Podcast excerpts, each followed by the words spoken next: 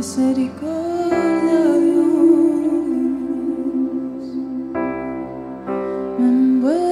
tu misericordia.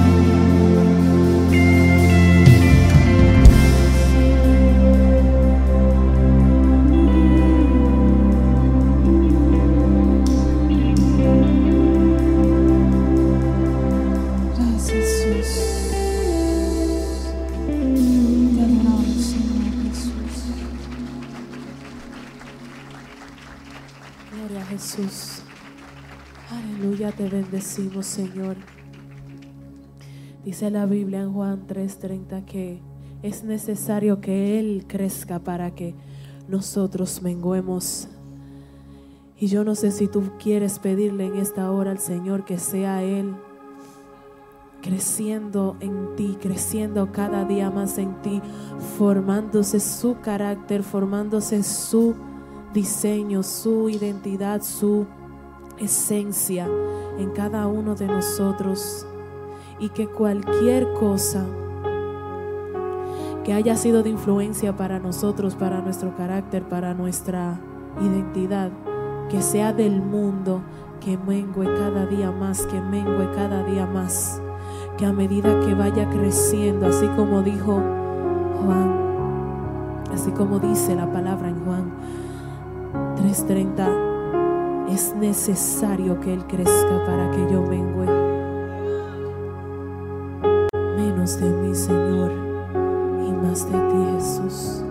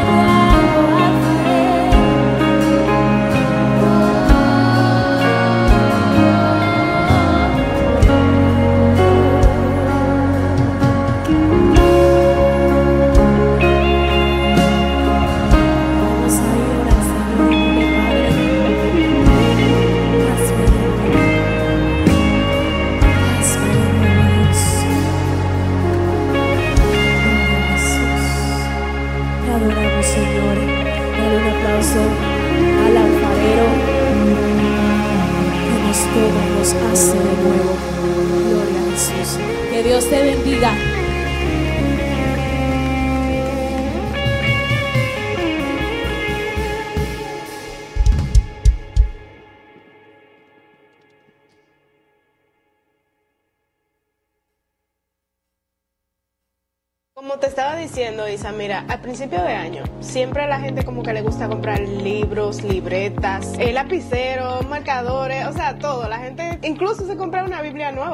Bendiciones, mi gente linda. Yo soy alumna al del Instituto año, ¿qué Teológico de Soplo de Vida y vengo en este momento a hablarte brevemente de lo que ha sido para mí esta hermosa experiencia. ¿Qué libro tú estás leyendo Casualmente este me invitaron a hablar sobre la materia de apologética que hasta ahora ha sido mi favorita.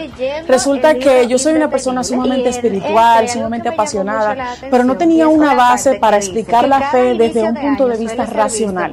Y por eso me ha encantado esta materia, poder hablar teológicamente, con principios, con profundidad sobre lo que es la fe para nosotros, poder entre muchas que- otras cosas. Y esto no solo es el deseo nuestro, sino también es el deseo de Dios, quien en cada comienzo de año espera que crezcamos y que nos parezcamos más a Él. ¿Qué tú opinas sobre esto, Joana? Eso está muy fuerte. O sea, la demanda que Dios nos está poniendo este año, más que comprar recursos y tener cosas nuevas, es que nosotros podamos como que alcanzar todas esas metas, porque realmente ya Dios escribió algo de nosotros. Entonces, este año nosotros debemos enfocarnos en crecer, expandirnos y ser todo lo que Dios dijo de nosotros. Entonces, ¿dónde compraríamos más recursos hoy? Bueno, podemos encontrar gran variedad de recursos en la librería Recursos de Vida. Entre estos, libretas, agendas, comentarios bíblicos, libros y todo lo que necesitas para comenzar y finalizar este año bien. Si quieres, podemos ir. Claro, yo necesito un comentario bíblico, entonces vamos para allá. Vamos.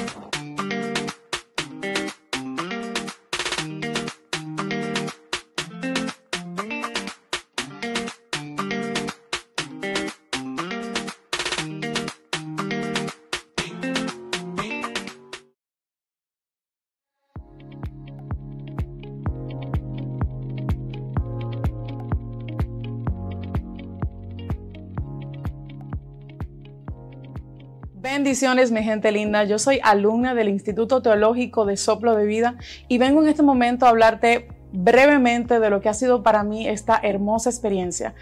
Casualmente me invitaron a hablar sobre la materia de apologética que hasta ahora ha sido mi favorita. Resulta que yo soy una persona sumamente espiritual, sumamente apasionada, pero no tenía una base para explicar la fe desde un punto de vista racional. Y por eso me ha encantado esta materia, poder hablar teológicamente con principios, con profundidad sobre lo que es la fe para nosotros, poder comprobar que Jesús sí caminó aquí en la tierra ha sido uno de los tesoros más grandes que el instituto me ha dejado. Yo te exhorto a que te des la oportunidad de participar con nosotros en esta hermosa experiencia. Yo como pastora he crecido muchísimo, mi esposo también, y de verdad, date la oportunidad en este 2024 de participar de esta hermosa experiencia que seguro va a catapultar tu vida ministerial en el nombre poderoso de Jesús.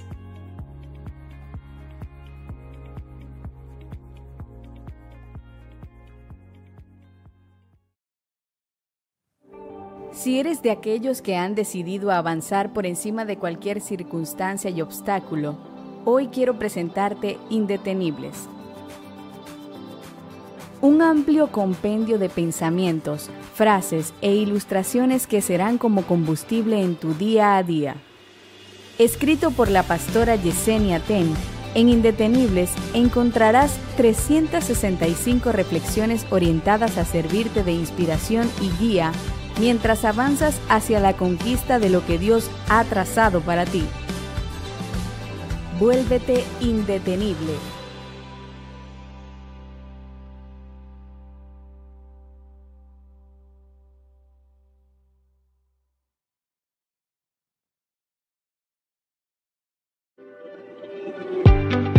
¿Sabías que en el mes de enero la Fundación Manos en Acción está cargada de formación integral?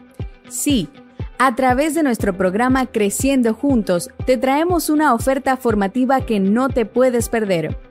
Comenzamos el sábado 13 de enero a las 6.30 de la tarde con la conferencia de organización y planificación, donde aprenderás sobre orden y planificación integral, desarrollo de metas, estructura de cada mes y mucho más. Seguimos el sábado 20 de enero de 2 a 6 de la tarde con el taller de escritura donde vas a aprender y a mejorar tu gramática, ortografía y redacción. Todo esto gratis. No te lo pierdas. Agenda las fechas. Para más información, comunícate a las oficinas de la Fundación Manos en Acción o del Centro Cristiano Soplo de Vida.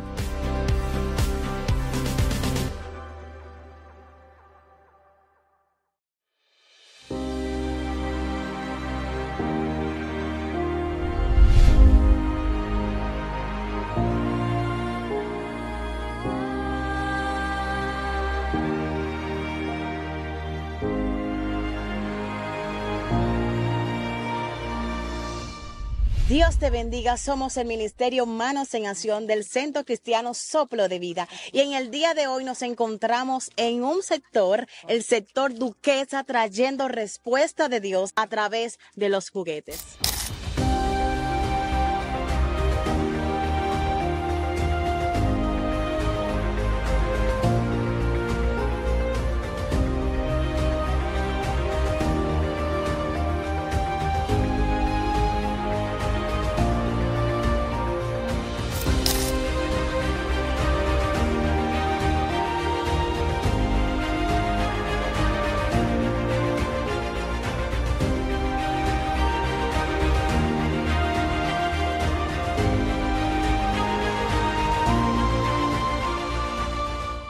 Agradecido de Dios por esta inmensa actividad que ha realizado el Ministerio Manos en Acción. Le agradecemos inmensamente porque realmente los niños de la Escuela Locasabi y Manolo de la Cruz se han beneficiado de esta actividad, lavado de cabeza, eh, regalo para niños. Y le esperamos nuevamente con los brazos abiertos. Gracias.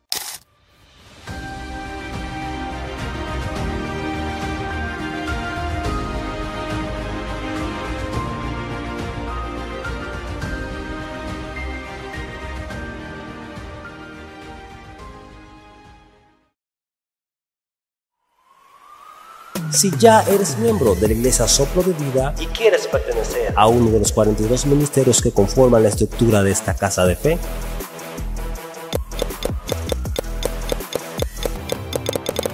puedes entrar a la app y llenar tu solicitud de ingreso. solicitud de ingreso. Expándete este 2024. 2024. 2024.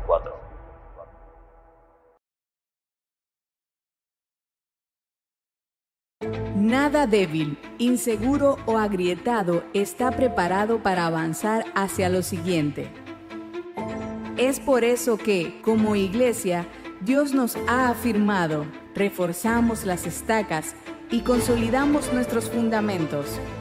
En este 2024 caminamos con determinación con la palabra que Dios nos ha entregado. Expansión bajo presión. Bajo presión. Bajo presión. Expándete.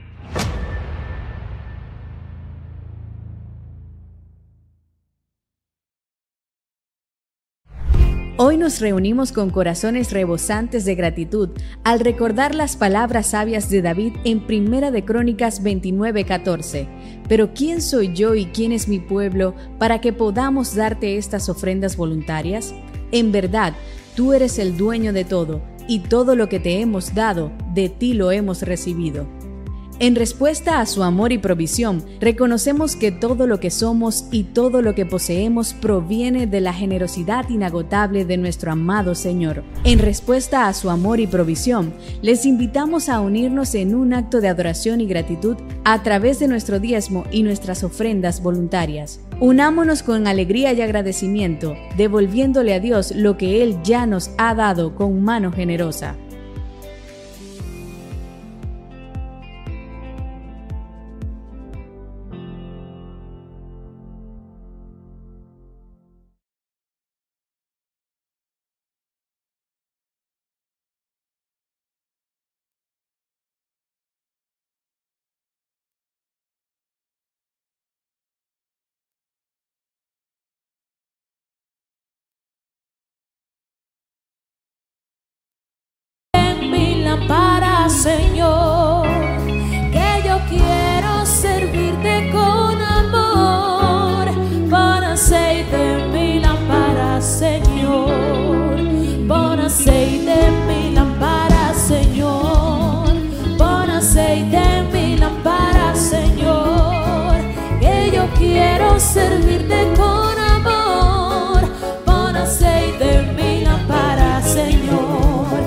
Estarás tú velando como las diez vírgenes. Estarás tú velando como las diez vírgenes. Y a medianoche llegó el esposo y las que estaban apercibidas fueron con él. Y a medianoche llegó el esposo y las que estaban apercibidas fueron con él. Pon aceite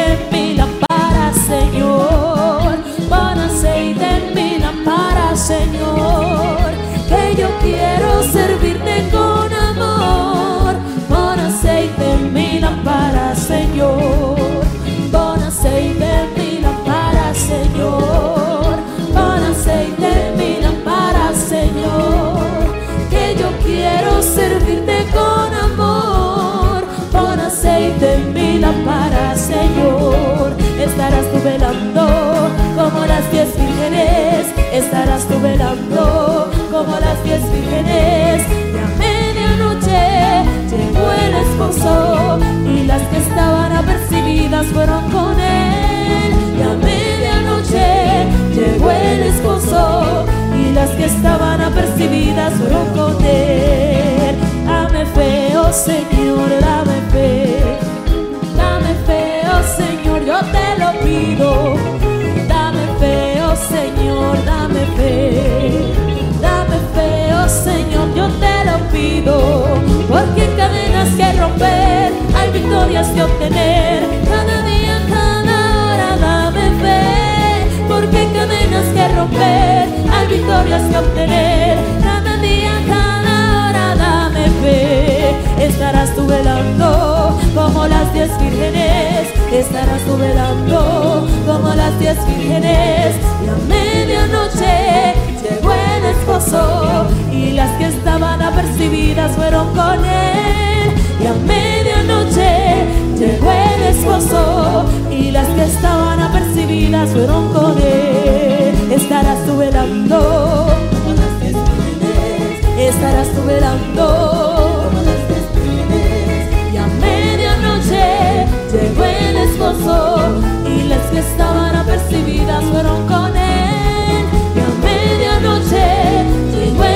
el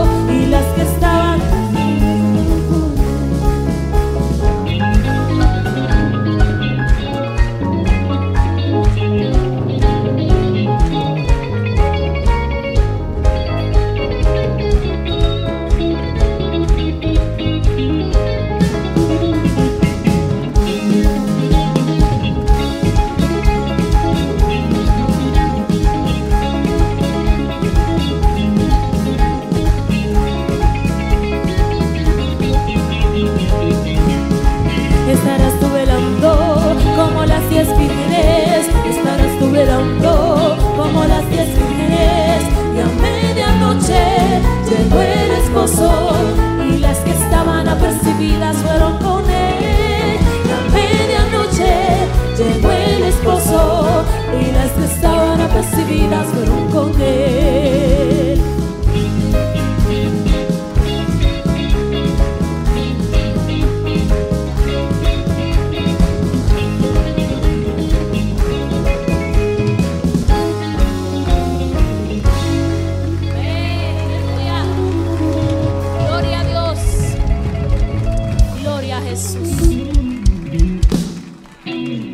Alguien puede aplaudirle más fuerte al Rey de Reyes. Vamos. Dele ese aplauso que se sienta, que retumbe este lugar. Alguien vino a adorar en esta mañana al Rey de Reyes. Dele un grito de júbilo a Él. Aleluya. Oh, te adoramos, Señor. Adoramos tu nombre, Jesús. Porque tú eres bueno, porque para siempre es tu misericordia. Alguien le trajo una alabanza a Él en esta mañana. Yo quiero ver la gente que le trajo una alabanza a Él, que abra su boca, levante sus manos y le diga a Él lo que vino a traerle. Gloria a Jesús. Gracias Señor, porque hoy podemos decir nueva vez como dijo el salmista, yo me acosté, yo dormí y desperté Jesús, porque tú me sustentabas Señor. Gracias Dios.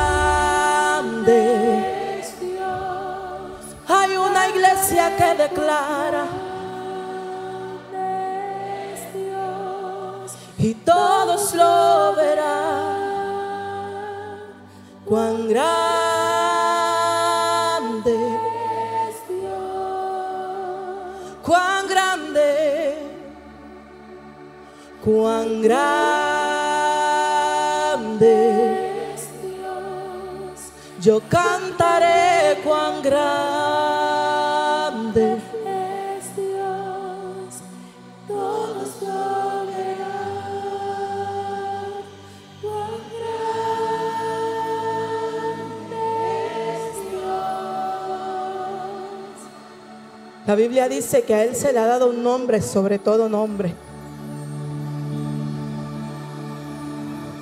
Así que alguien tiene que levantarse hoy y decir a ti Dios, se te ha dado un nombre que está por encima del diagnóstico que el médico me dio. A ti Dios se te ha dado un nombre por encima de lo que estoy viviendo. A ti mi Dios se te ha dado un nombre por encima del cáncer. A ti mi Dios se te ha dado un nombre por encima de la diabetes. Alguien tiene que creer que su Dios es más grande que cualquier situación que pueda estar enfrentando. Y levantarse y declarar que todas las naciones de la tierra verán que le servimos a un Dios vivo y un Dios de poder. Nuestro Dios no es un Dios de yeso, no es un Dios de madera es el Dios que hizo que, la, que el cielo se abriera para que su Hijo pueda llegar a esta tierra y salvarte a ti y a mí. Él abrió el mar en dos para que su pueblo pueda pasar. Y hoy yo estoy aquí, puedo declarar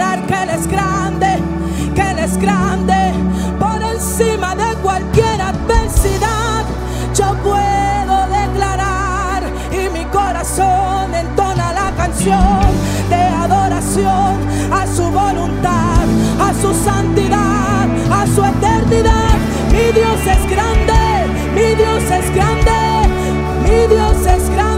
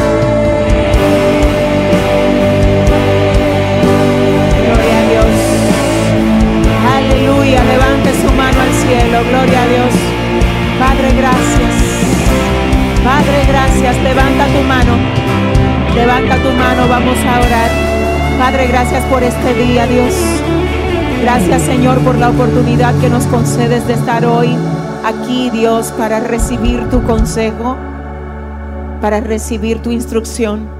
Háblanos Dios una vez más. Necesitamos escucharte. Queremos saber cuál es tu deseo para nosotros en este día, en los próximos días, en este año, Señor. Por favor, síguenos edificando. Sigue dándonos las instrucciones precisas de lo que tú quieres que hagamos. Y por ti y para ti lo vamos a hacer, Señor. Gracias por cada vida presente en esta mañana. Edifícales. Gracias, Señor, por traerles recompensa su esfuerzo, Dios. Bendice también a todos los que están conectados con nosotros ahora y haz que al terminar este tiempo, Señor, seamos mejores de lo que éramos antes de escucharte. En el nombre de Jesús, amén y amén. Salude a su hermano, dígale qué bueno verte hoy aquí. Dile bienvenido a la casa del Señor. Vamos, ayúdame a, darle la bienvenida, que sepa que es bienvenido aquí. Vamos, dile, qué bueno que viniste, qué bueno que estás con nosotros. ¿Cuántos se gozan de estar en la casa del Señor? Mire, así de pie, yo quiero que usted busque en su Biblia el libro de Génesis capítulo 35, desde el verso 1 al verso 5, y quiero agradecer a Dios por esta oportunidad que nos da de volver a predicar su palabra en el día de hoy.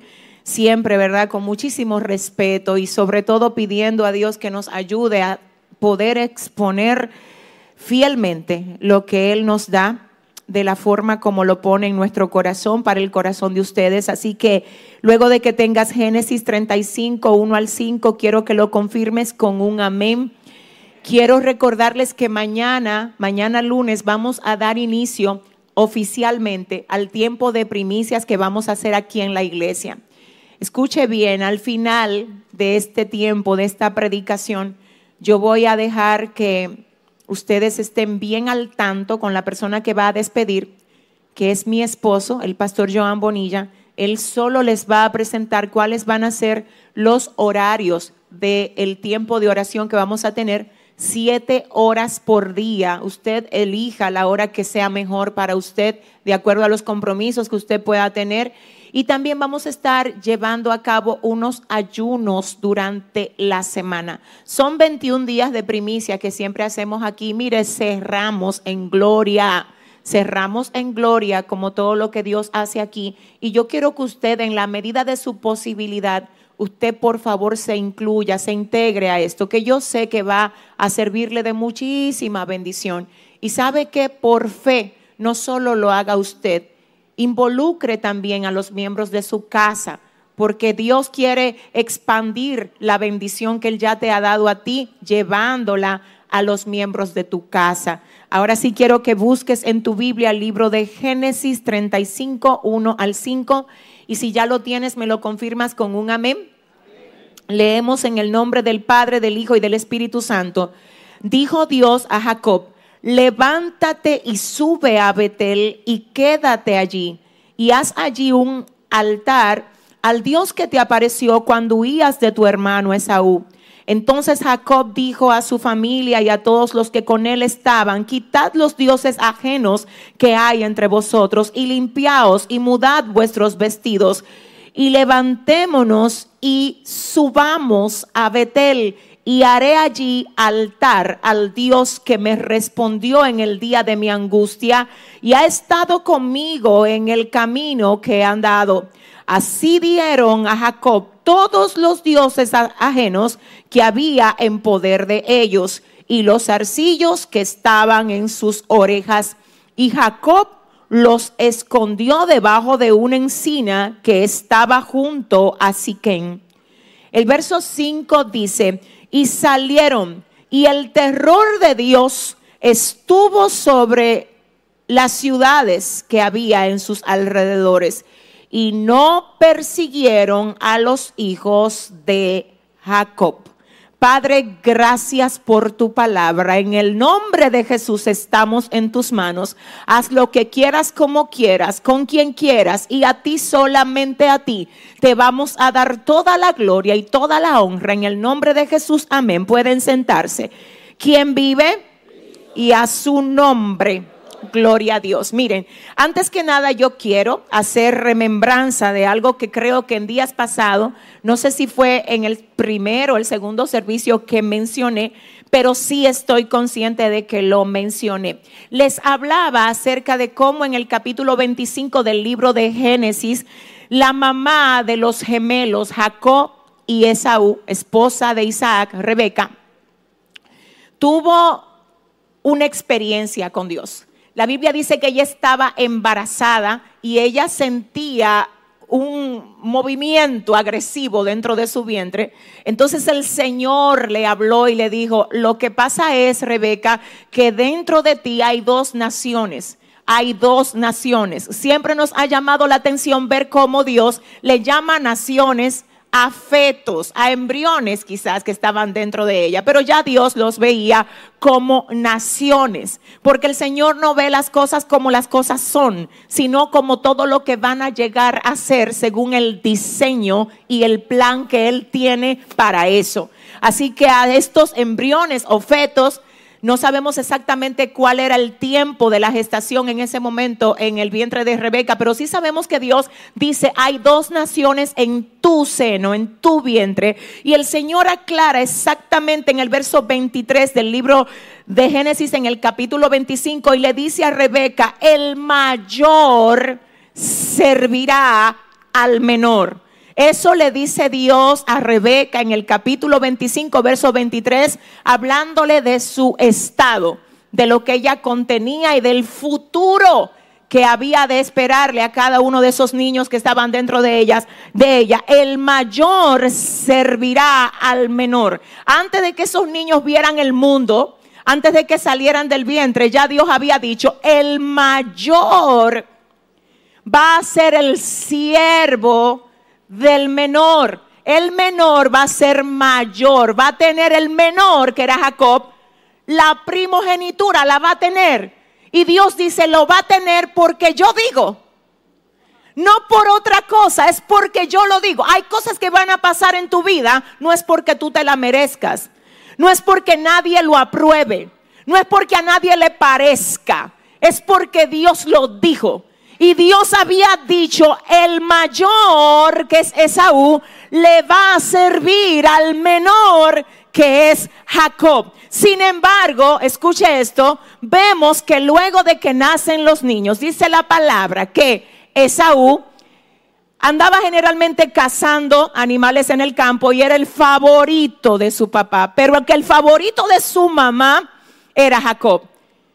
Y yo quiero que ustedes sepan que tenemos que tener cuidado con nosotros establecer conductas que señalen o marquen a uno favorito sobre otro, sobre todo en los miembros de la casa y muy especialmente con nuestros hijos.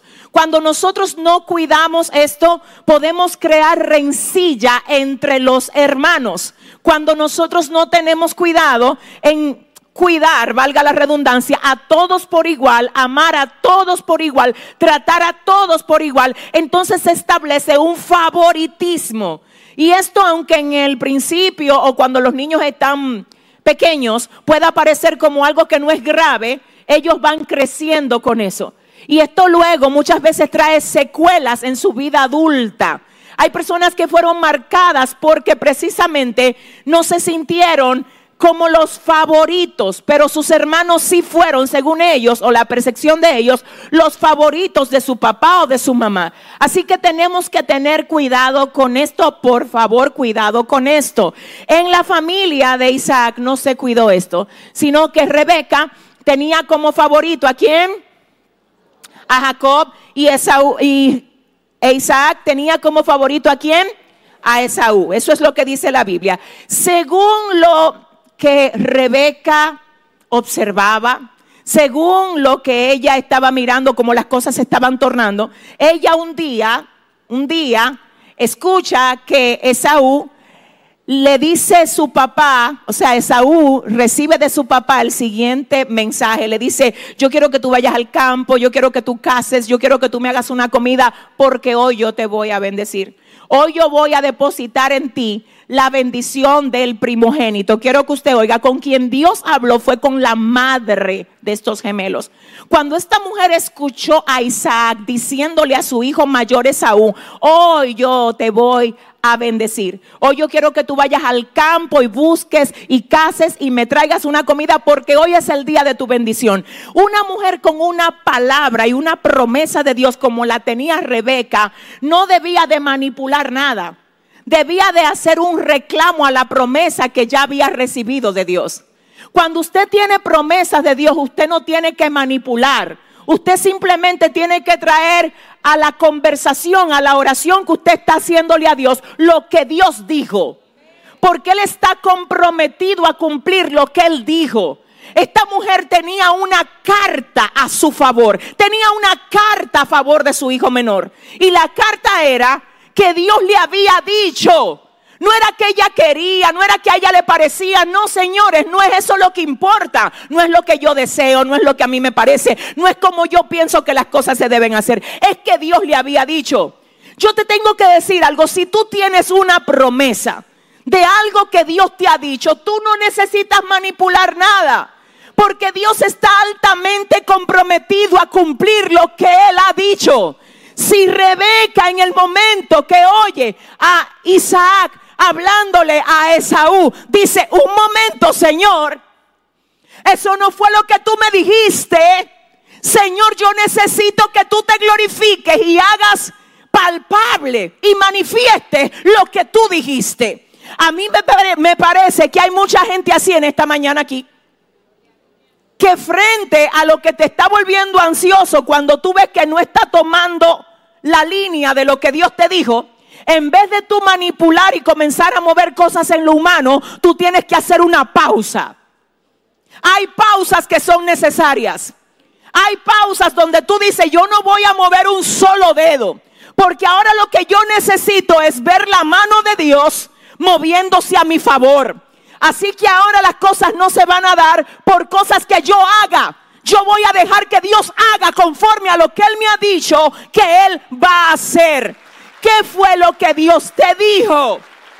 Iglesia, ¿qué Dios te dijo? Hombre, mujer que estás aquí, joven, ¿cuál es la promesa que Dios te hizo? Hay cosas que están en la Biblia y son para todos, pero hay promesas que son personales. Hay tratos que son personales. Y te voy a decir algo, una de las cosas que el diablo quiere que tú pierdas es la conexión, la fe, la seguridad de que Dios va a cumplir lo que él dijo. Porque en el momento que tú te debilitas en tu fe con relación a eso, Él puede volverte un manipulador. En el momento que se debilita tu confianza en el cumplimiento, en el cumplimiento de lo que Dios ha dicho que va a hacer, tú te vas a desenfocar y te vas a dejar distraer por lo que está pasando que se ve al revés a lo que Él ha dicho. Pero cuando tú estás firme y seguro, a ti no te importa lo que Isaac le está diciendo a Esaú. Tú dices, es que Dios habló antes de que Isaac hablara. Es que Dios me encontró antes de que yo oyera esta conversación. Dios me dijo, Dios me dijo que el mayor le va a servir al menor. Así que Isaac, yo entiendo tu deseo de bendecir a Esaú, pero eso no fue lo que Dios me dijo. Yo quiero saber si a este servicio llegó alguien que se pueda parar frente a su problema, a su necesidad, a su proceso, a su crisis de familia y decirle a lo que ve, eso no fue lo que Dios me dijo. Eso no fue lo que Dios me dijo. Vas a tener que poner, aleluya, frente a lo que te está pasando, lo que Dios te dijo. Porque lo que te está pasando a ti no te tiene miedo a ti. Tiene que respetar lo que Dios dijo.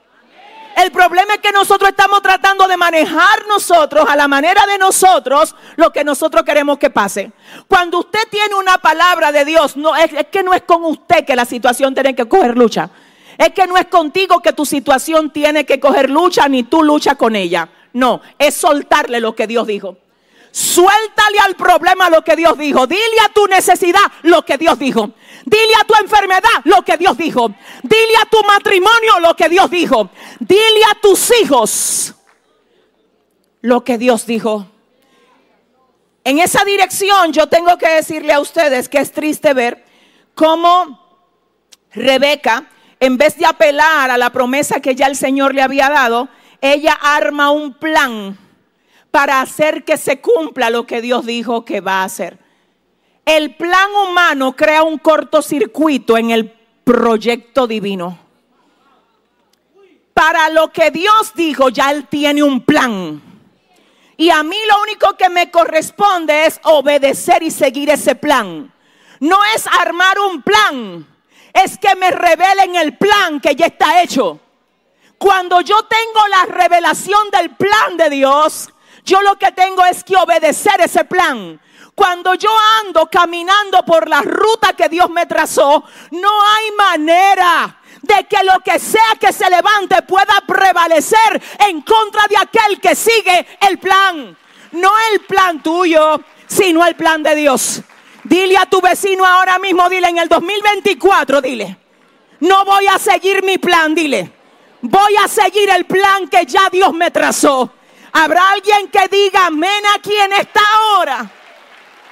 Escucha iglesia, escucha esto. Lamentablemente, lastimosamente, alguna de las consecuencias que tuvo que pasar Jacob por la tramoya, por, por, por la manipulación tanto de su madre como de él, algunas solamente te las voy a decir y fueron estas. Nunca más, luego de que se fue de su casa, volvió a ver a su madre. Luego de que Jacob salió de su casa para ir a Padán Arán, nunca volvió a ver a su madre viva. a su madre Rebeca, no la volvió a ver. Consecuencia número dos, su hermano Esaú quiso matarlo. Quiso matarlo. Consecuencia número, número tres, su tío Labán lo engañó varias veces. Ujú. Cuatro, su familia se dividió a causa de la rivalidad. Cinco, Esaú llegó a ser el fundador de una de las naciones enemigas del pueblo israelita. Y sexto, vivió lejos de su familia por más de 20 años. Todo por manipular algo que ya era de él. Qué distinto hubiese sido que él simplemente se hubiese quedado quieto, siendo Jacob, donde Dios lo quería. Escucha lo que tú tienes que hacer para ver lo que Dios ha dicho que va a hacer contigo. Solamente asegúrate de estar donde Dios te quiere y estar haciendo lo que Él te mandó a hacer. Simplemente no es más nada de ahí, no es complicado. Es estar donde Él te quiere y dos, hacer lo que Él te dijo que hagas. De lo demás se encarga Él. Él no te está diciendo, vuélvete loco, llama aquí, mueve allí, cuidado si se te van adelante, cuidado si... aquí". Escúchame, el que se tenga que ir adelante, que se vaya adelante. El que tenga que hacer lo que quiera hacer, que lo haga, pero tú estás siendo direccionado según el plan, Dios mío. Repito, esto no tenía que ser así, pero la manipulación trajo todas estas consecuencias que de alguna manera produje- produjeron golpes, traumas innecesarios en Jacob, en su mamá, en su hermano y en toda la familia. En esa misma dirección yo quiero que usted sepa que cuando Jacob se va de su casa, dice la palabra que en el capítulo 28 del libro de Génesis, él llega a un lugar y está cansado. Toma en ese lugar una piedra como almohada. ¿Lo han leído? Y dice la palabra que cuando él recuesta su cabeza en la piedra tiene un sueño. Él ve una escalera, una escalera donde hay ángeles que suben y bajan, ángeles bajaban, ángeles subían. Hay un coro que dice, y ahí una vez Jacob se despierta, él dice, wow, el Señor está aquí y yo no lo sabía. Hay algo interesante ahí, yo quiero que usted lo vea conmigo. Dice la Biblia que hasta ese punto Jacob era el nieto de Abraham y era el hijo de Isaac. A Dios no se le llamaba hasta ese punto el Dios de Jacob. Se le llamaba el Dios de Abraham y el Dios de Isaac. No era el Dios de Jacob todavía. Y usted me va a preguntar por qué. La razón de esto es que no se podía decir Dios de Jacob porque hasta ese punto Jacob no había tenido una experiencia con Dios. Él era el nieto de Abraham, pero Dios no tiene nietos. Dios tiene hijos. No vamos, yo creo que si ese es el aplauso para tu padre. Déjame, déjame decirte algo. La gente que puede estar ahí conectada o aquí presente, que cree que porque mami es cristiana, papi busca de Dios, mi esposa es una guerrera de Dios, eso no te va a salvar a ti. A menos que tú no tomes la decisión de tú hacer, aleluya, un compromiso con el Señor. Hay gente que se está recostando sobre la fe que tienen algunos de los miembros de su casa. Y lo voy a repetir, Dios no tiene nietos. Ok, Dios de Abraham perfecto, porque Abraham creyó a Dios y le fue contado por justicia. Sal de tu tierra, sal de tu parentela, sal de la casa de tu padre y vete a la tierra que te mostraré. Dios de Abraham, Dios de Isaac, al que se le reveló a Isaac, al que estuvo con Isaac cuando le enterraban sus pozos y él volvía a abrir pozos y Dios los respaldaba. Dios de Isaac. Isaac trae una experiencia con Dios y la tuya, Jacob. ¿Cuál es la tuya? Es cuando llega a Betel que Jacob tiene una experiencia personal con Dios. Y luego de ahí entonces se le puede llamar Dios.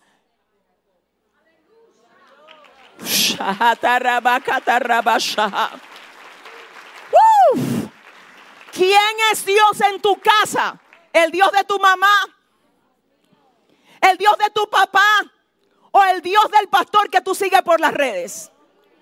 ¿Quién es Dios en tu casa? ¿El Dios de tu abuelo? ¿El Dios que tú leíste, que te enseñaron en la escuela bíblica cuando tú ibas creciendo? ¿O el Dios con el que tú te encuentras cada día de tu vida y al que tú le debes todo lo que tú tienes y todo lo que tú eres? Si ese es el aplauso para tu Dios, dáselo mejor. Dáselo mejor. Yo, quiero que usted oiga esto porque esto es interesante. La Biblia dice que Jacob llega a un lugar y es él el que le pone nombre al lugar. Dice que antes de eso el lugar se llamaba Luz. Pero después de eso Jacob dice, ah, ah, este lugar no es otra cosa. Este lugar no es otra cosa más que casa de Dios y puerta del cielo. Le voy a decir algo, para que un lugar se llame casa de Dios, tiene que tener algunas cualidades. Una de las características que tiene que tener un lugar para ser llamado casa de Dios es que tiene que tener un portal abierto entre el cielo y la tierra. No, yo necesito hablar con soplo de vida. Esto no se trata de qué tan iluminoso sea el letrero. Esto no se trata de qué tanto lujo hay en una iglesia. Si la presencia de Dios no está ahí, no se le puede llamar a ese lugar casa de Dios. Le podemos llamar auditorio, le podemos llamar salón de conferencia, pero en la casa de Dios se mueve Dios. Donde está Dios, ahí hay libertad. Donde hay libertad, las cadenas del diablo tienen que ser quebrantadas. Yo necesito saber, ay, ay, ay, ay. Ay, ay, ay, ay, ay, ay, ay, ay. Dile a tres personas, dile, estás en casa de Dios. Dile, estás en la casa, estás en la casa de Dios. Si tú me dices, tengo un ministerio poderoso, pero no hay salvación, no hay sanidad, no hay manifestación de la gloria de Dios. Eso tiene que ver con un invento de hombre, eso no tiene que ver con un diseño de Dios. Si esta iglesia está aquí, que le dé un mejor aplauso al rey. Eh, Jacob, Jacob dijo, eh, aquí no hay muebles lujosos, pero esto es casa de Dios. Aquí no hay luces caras, pero esto es casa de Dios. Aquí no hay protocolo, aquí lo que hay es gloria de Dios. Y no estoy quitándole fuerza a eso, no me malinterpretes. Te estoy diciendo que lo primero nunca debería de estar a merced de lo que importa menos. No importa qué tanto nosotros queramos irnos por la línea de la proyección, eso está excelente. Yo creo que eso es parte del diseño de Dios para este tiempo, que nosotros usemos todo lo que tenemos, que hagamos todo para Dios. Sin embargo, me preocupa ver cómo hay personas que están más ocupados en hacer que el lugar se vea bien físicamente con que, que en hacer que el lugar esté lleno de la gloria de Dios permanentemente. Escúcheme bien, repito, gloria a Dios por todo lo que podamos tener y, tener y hacer para embellecer el servicio. Lo que pasa es que si está todo excelente en términos de producción y no está el Espíritu Santo, a eso no se le puede llamar casa de Dios. Entonces Jacob dijo, este lugar no es otra cosa más que casa de Dios. ¿Y qué más dijo? Casa de Dios. ¿Y qué más? Puerta del cielo. Este es en Génesis capítulo 28. Luego dice la palabra en Génesis 29 que él llega a Padán Arán y estuvo allí por más de 20 años. Qué lindo es saber que Dios, esto está tremendo. Antes de Jacob entrar a Padán Arán, donde iba a estar con Labán durante 20 años engañándolo, Dios tuvo un encuentro con él. Dios se le reveló a Jacob. Porque a veces Dios se te revela justo antes de los procesos que tú vas a comenzar a pasar. Y sin tú darte cuenta, Él te prepara en esa revelación que te da. Hay una unción que no es de para ponerte una corona. Hay una unción que Dios te entrega que es una unción de resistencia. A ver. Dios se le revela a Jacob en el capítulo 28 del libro de Génesis y en el 29 él entra a Padán Arán donde Jacob es engañado 20 años por su tío Labán. Fue como, déjame yo prepararte para lo que tú vas a tener que enfrentar, Jacob. Escúchame, así mismo dice la palabra que a David lo ungieron en el capítulo 16 del libro de Primera de Samuel y en el 17 él enfrenta a Goliat. Hay una unción, hay un encuentro, ah Dios mío Padre. Hay un momento donde lo que Dios está haciendo es poniéndote a orar como nunca. Porque sabe que tú en los próximos días vas a enfrentar algo. Que vas a necesitar todos esos recursos que Él puso en ti para poder sobrepasar lo que está permitiendo que llegue a ti.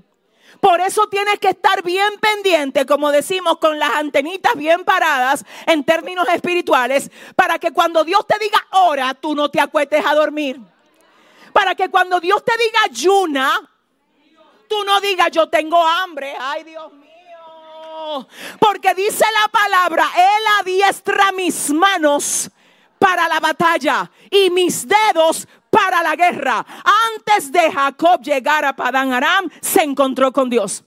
Para que cuando él entrara a Padán Aram, si tenía que pedir socorro, le dijera a Dios, yo te vi.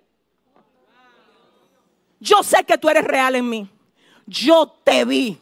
Yo te conozco, yo te vi. De hecho, Jacob, dice la Biblia, hizo pacto con Dios en el capítulo 28 del libro de Génesis diciendo, si tú vas conmigo, si me provees lo que me haga falta, si me cuidas y me devuelves con bien a la casa de mi papá, yo siempre te voy a servir y voy a apartar el diezmo de todo lo que tú me des a mí. Ese fue el pacto que hizo Jacob con Dios en el capítulo 28 del libro de Génesis. Luego va en el 29 y dura cuántos años? 20 años, allá siendo maltratado, abusado, engañado. Y dice la palabra que en el capítulo 31 Jacob termina su tiempo en Padán Aram y sale. Hay una oración que Jacob hace ahí.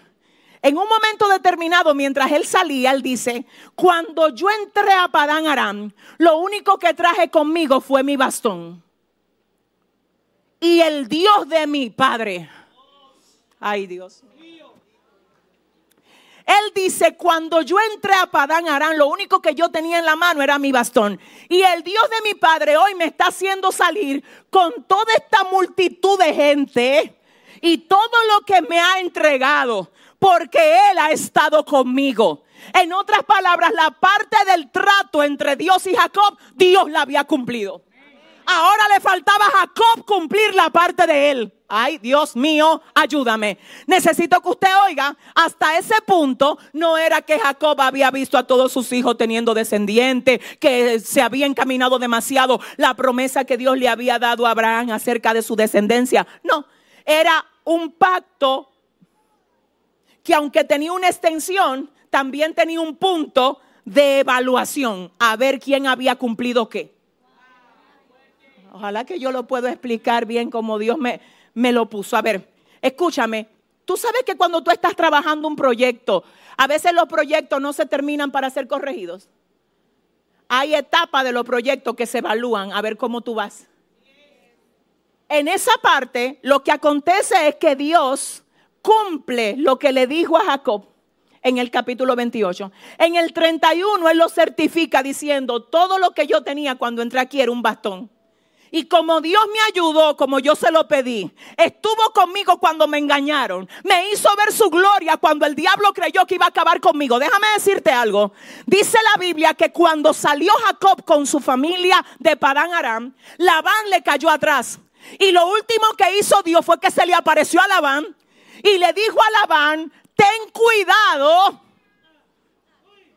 cuídate de no hablarle a Jacob ásperamente para que tú no tengas un problema conmigo. Que ese hombre anda bajo pacto. Yo necesito saber quién está bajo pacto aquí. Es que yo quiero, no, no, no, dile al que te queda al lado, Dios te cuida. Esa persona necesita recordarlo, recuérdale, dile, Dios te cuida. Cuando Labán le cae atrás a Jacob, luego de él haberle servido por todos esos años, una de las cosas que Labán le testifica al mismo Jacob es lo siguiente, si el Dios tuyo no se hubiese aparecido a mí anoche y me dice Labán, cuidado como tú le hablas a Jacob, Dice Labán parafraseando, tú y yo hubiésemos tenido problema hoy. Pero a ti se te adelantó el Dios que tú le sirves.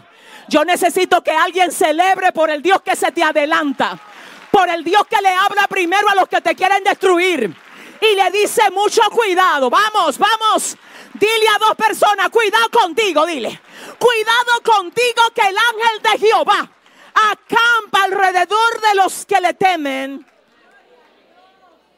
y los defiende. Dígale a su hermano, dile, estás cubierto, tu hermano necesita oírlo.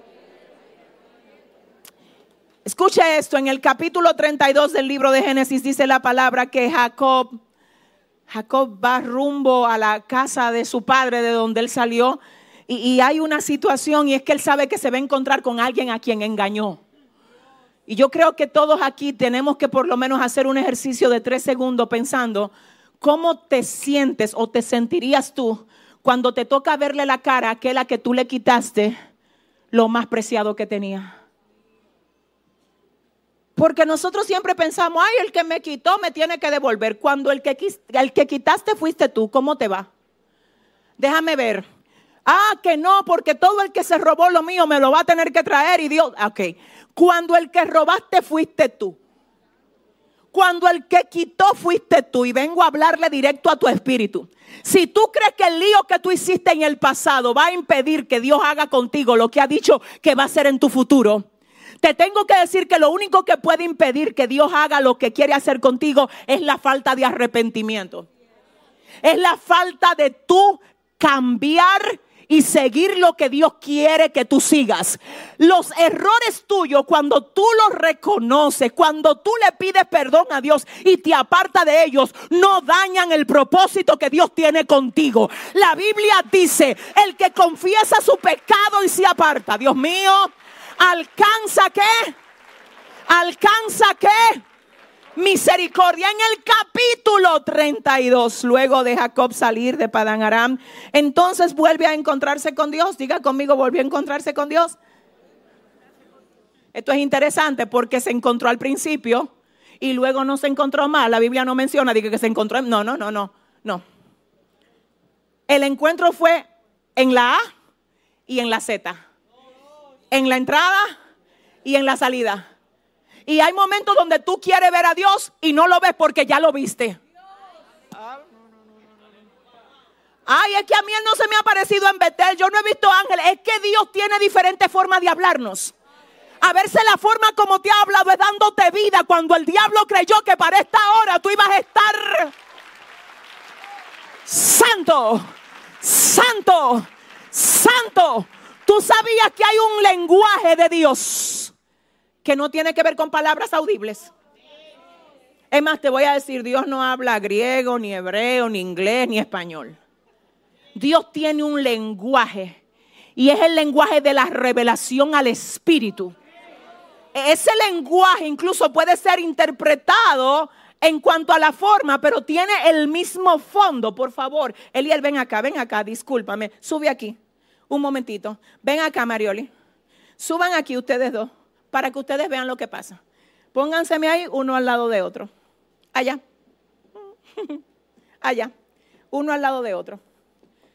Yo voy a hacer algo y ustedes me van a decir qué fue lo que yo dije frente a mí. Frente a mí. A ver, yo estoy diciendo.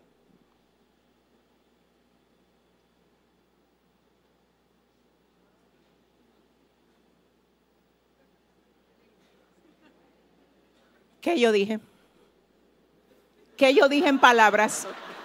Interprétalo. ¿Qué yo dije en palabras? frente, expansión. Ella entiende que yo dije alineado al frente y expansión. Eso es lo que ella interpreta. ¿Ya pensaste en algo? Ok. Una dirección, algo que viene de arriba para luego expandirlo aquí abajo. ¿Es lo mismo? No, pero tienen el mismo fondo.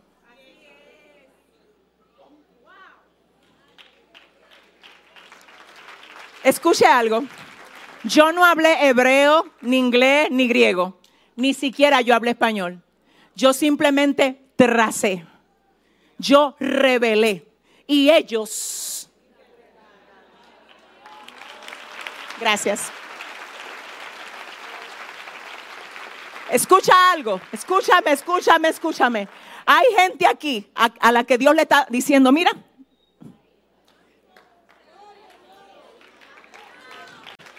y ellos no están oyendo nada de voz. Pero Dios le está diciendo, mira, es ahí que te quiero, es hacia adelante que te quiero. Y cuando tú comienzas a decirle a la gente que está esperando oír voz, es que ya Dios me habló. Ellos comienzan a decir, ¿cómo Dios te habló? ¿Y a quién es que Dios le habla? Yo no sé cómo es que Dios a ti te habla.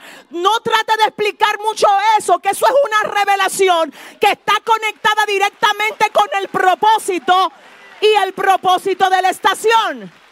No vamos, dile a tres personas ahora mismo, yo no sé tú, dile. Yo no sé tú, pero este es el año, dile, de mi expansión para la gloria de Dios y lo voy a hacer bajo presión. Dale fuerte el aplauso al Rey de Reyes. Ay Dios. Ay, ay, ay, ay, ay, ay, ay, ay, ay. No te dejes robar esa seguridad que te da la instrucción de Dios. No dejes que la duda de otro haga que tú dudes también.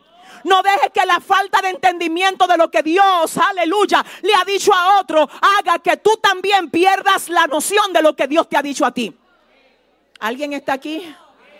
En el capítulo 32 vuelve Dios y se le aparece a Jacob. Esta vez, ay Dios mío, dice la palabra que Jacob por miedo de lo que iba a pasar en el encuentro con su hermano Esaú, divide su, él dividió por grupo. Escuche la división de Jacob. Él puso, primero puso a los que trabajaban con él. Luego puso a la esposa que tenía, que era criada de Lea. Luego puso a la esposa que tenía, que era criada de Raquel. Luego puso a Lea. Y a la última que puso fue a Raquel.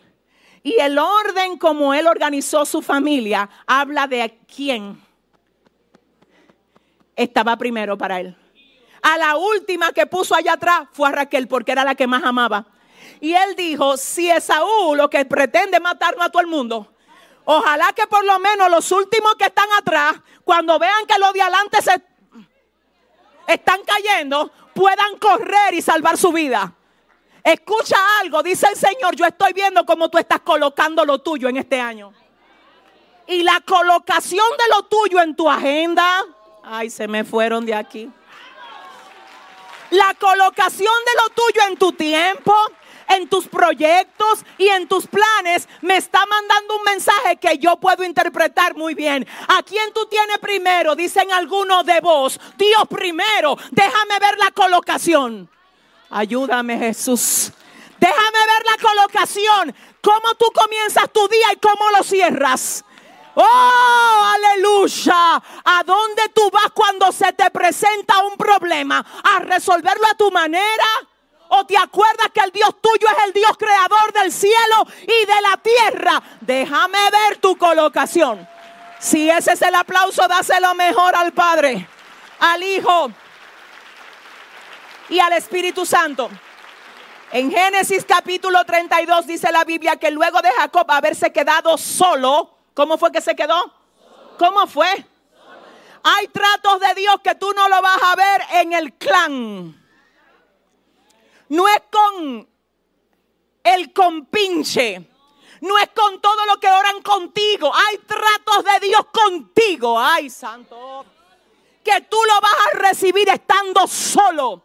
Levántate cuando todo el mundo está durmiendo a hablar con Dios solo. Aleluya. Levántate cuando todo el mundo no está. Haz espacio para tú estar solo con Dios. Escucha, mira, mucha gente constantemente yo puedo leer sus comentarios de muchos de los que posiblemente estén conectados ahora con esta transmisión. Y una de las preguntas más frecuentes, si pudiéramos sacar las 10 preguntas más frecuentes que hacen, yo creo no solo a este ministerio, sino a todos los ministerios de Dios en el mundo entero, es cómo yo descubro mi propósito. ¿Cómo yo sé para lo que Dios me llamó a mí? La gente persiste en saber cómo yo sé. Lo que pasa es que el propósito de Dios contigo no te lo va a revelar un hombre. Te lo va a revelar el Dios que te hizo, que te formó desde el vientre de tu madre. El hombre puede darte un lineamiento, pero es basado en lo que Dios le dio para ti. Entonces, en esa dirección te tengo que decir algo importante. Una de las maneras más seguras de tú saber para qué Dios te llamó es pasando tiempo en la palabra de Dios. Es intimando con el Dios que te hizo. Es imposible que tú tengas una conexión con Dios protegida. Cuando hablo de conexión protegida, hablo cero distracción. Si para yo hablar con Dios tengo que poner el teléfono en modo de avión, lo voy a poner. Si tengo que salir del radar para hablar con Él, ay Dios mío, yo lo voy a hacer. Tiene que respetarse en tu casa el tiempo que tú pasas con Dios. La gente tiene que decir cuando se trancó en esa habitación, que ni lo llamen porque está hablando con Dios. Y cuando sale de ahí, sale con estrategia de Dios. Por eso, en este momento, nosotros tenemos que dejar que Dios hable con él y que él hable con Dios, porque esa es una conversación que la tierra no debe de interrumpir. Hay gente que dice, yo tengo que orar, pero hay otros que tienen una revelación y dice, yo tengo una reunión importante. ¿Con quién? Con el fundador del cielo y de la tierra necesito estrategias. Y cuando yo hablo con Él salgo más sabio, salgo entendiendo lo que debo y lo que no debo de hacer. ¿Alguien está aquí? Génesis 32 dice la palabra que luego de que Jacob se queda solo, se le aparece el ángel del Señor. ¿Quién fue que se le apareció? El ángel del Señor. Y esta vez ya Jacob no es el de Génesis capítulo 28. En Génesis capítulo 28 él dice, ay, el Señor está en este lugar y yo ni lo sabía. Por la falta de percepción de que Dios está en un lugar, él tuvo que pasar 20 años de dolor. Porque si él hubiese entendido la dimensión de Dios estar ahí, quizás él le dice, ven, rómpeme prepárame, ayúdame. Cuidado si tú lo que quieres que yo me devuelva para yo pedirle perdón a mi hermano. Hubo solamente una expectación. Dios está aquí. Yo vi ángeles que subían y bajaban. Pero Jacob siguió siendo Jacob. Porque hay gente que puede tener un encuentro con Dios. Y ver ángeles. Y ver gloria. Y seguir siendo el mismo quebrado internamente. Tener la misma falta de identidad y de carácter ser el mismo rebelde, el mismo inestable. Pero tú viste a Dios, tú ves demonios, ves ángeles, tú ves de todo. Lo único que todavía a ti no se te ha revelado, el nuevo tú que tú tienes que comenzar a hacer para que lo de Dios en ti no se aborte. Pero tú ves de todo. Es más, hay gente que ven de todo.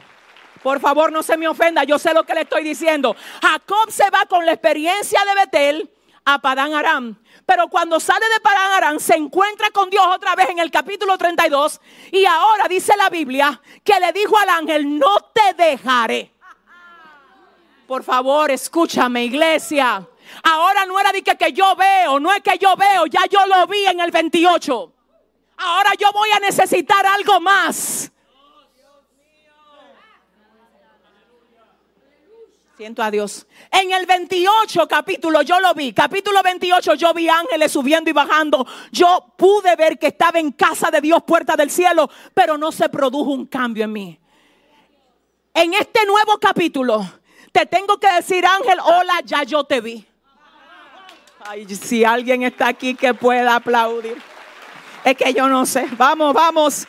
Dile al que te queda al lado, voy a ver. Pero también voy a romperme, dile. Voy a ver, pero me voy a mover a lo nuevo. Ya no me voy a conformar con ver. Si ese eres tú dándole un aplauso al Señor, dáselo mejor. Dáselo mejor. Dáselo mejor. Escúcheme, escúcheme, esto, esto está bueno. Dice la Biblia que se encuentra con el ángel y ya lo ve, porque ahora, mire lo que pasa, yo vi ángeles bajaban, ángeles subían, casa de Dios, todo eso, es que ya yo lo viví. Entonces yo no puedo venir en el capítulo 32 a repetir lo mismo que pasó en el 28. O hay gente que está repitiendo lo mismo y se está conformando con lo mismo. Sal de la orilla. Te estoy diciendo que Jacob vio al ángel, lo primero que hizo fue que lo vio, pero ya no se estaba conformando con ver ahora luchó con él. Y no fue que luchó con él, sino que le aclaró y le dijo, déjame aclararte algo, ángel. Yo no te voy a dejar a ti si tú no me bendices. Usted tiene que oírme, por favor. Lea la Biblia, que yo sé que ustedes son estudiantes de la Biblia. Dice la Biblia que cuando el ángel vio lo determinado que estaba, le desencajó el muslo de la cadera, se lo desencajó. Por favor, escúchame. Luego de que se lo desencaja en medio del dolor, Jacob vuelve y le dice, aunque raye el alba, porque hay gente que están que luchando con determinación. Ah, yo soy agresivo, yo soy conquistador, yo soy determinado. Eso está bien, pero si la determinación tuya no te lleva a decir, aunque tú me mates, no es que yo no sé a quién le vine a predicar. Escúchame Dios que estoy en enero del año 2024. No me muevo a febrero siendo el mismo yo. Aunque tú me...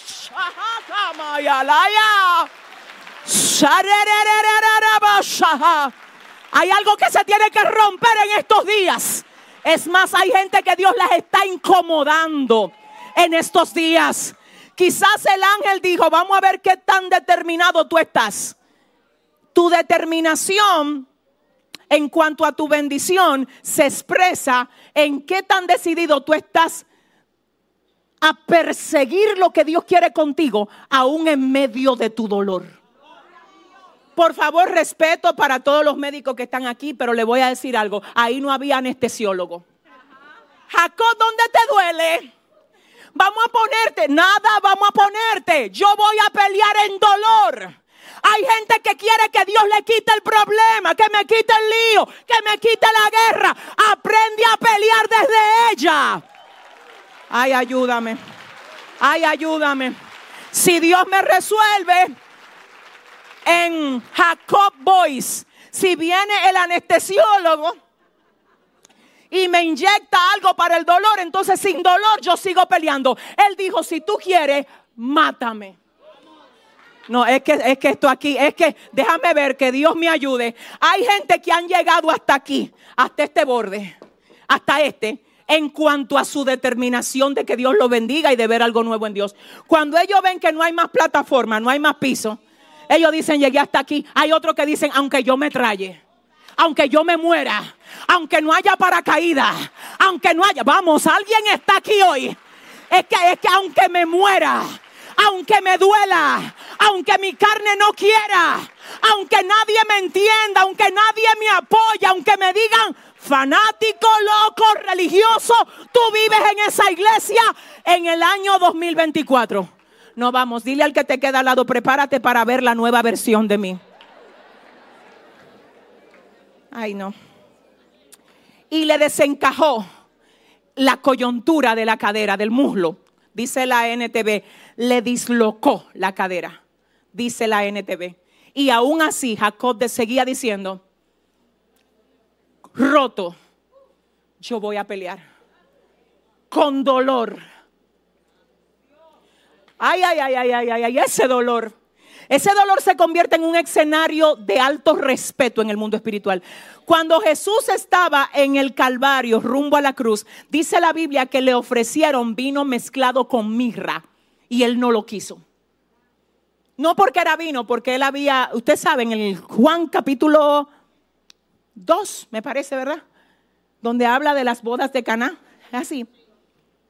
No era por vino, era por mirra. ¿Y qué era la mirra? Era un anestésico. Si se lo tomaba con mirra el vino, le iba a quitar el dolor. Y él dijo, no, no, no, no. Yo voy a pasar por este proceso con lo que el proceso lleva. No me lo ponga fácil, déjamelo ahí.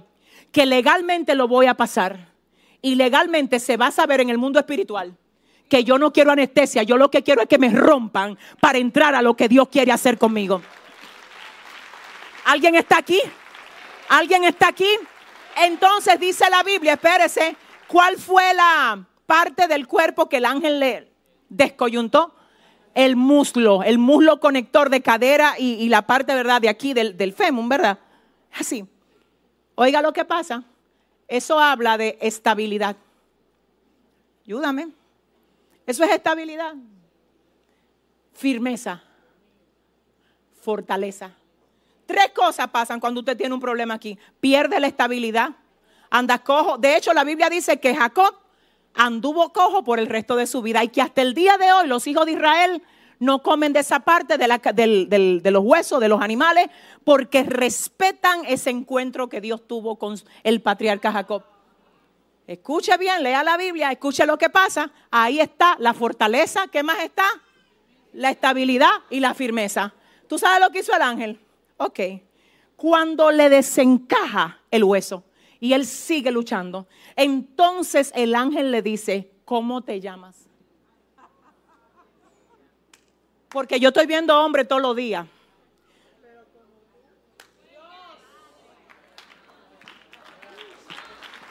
Yo lo que todavía no me he encontrado con uno, espérate que esto se va a poner bueno aquí, que se atreva a que se le desencaje el hueso y seguir peleando con todo y dolor. Ese ángel dijo, tengo que hacer una pausa porque es que esto no es normal. Sal de lo normal. Yo oro 20 minutos y ayuno hasta las 3. Sal de lo normal. No porque yo leo la Biblia y la leo semanal. Sal de lo normal.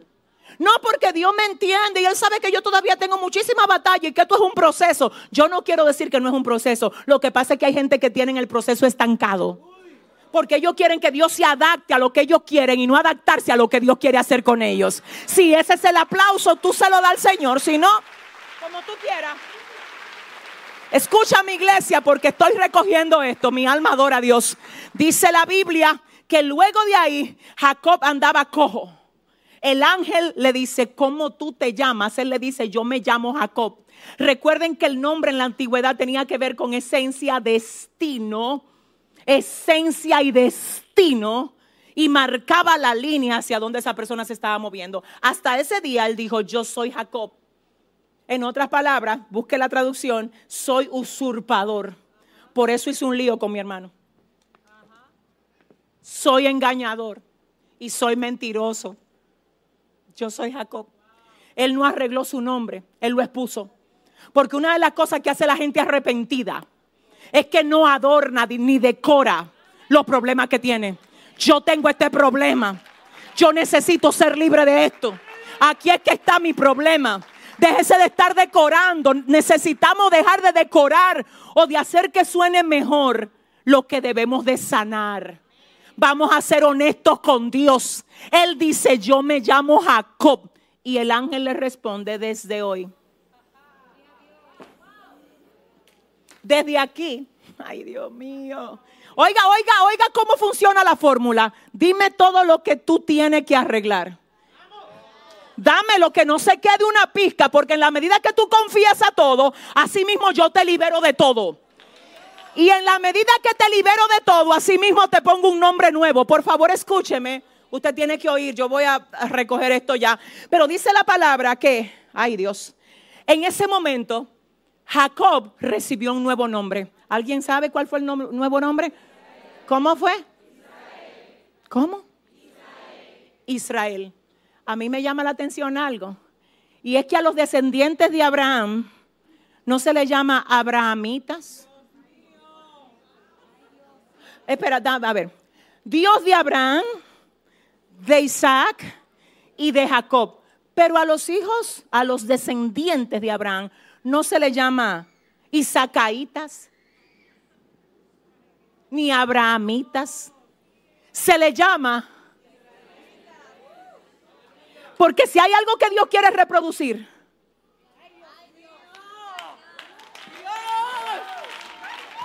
ay no. Si hay algo que Dios quiere reproducir, es gente que se atreva a confesar lo que está mal en ellos.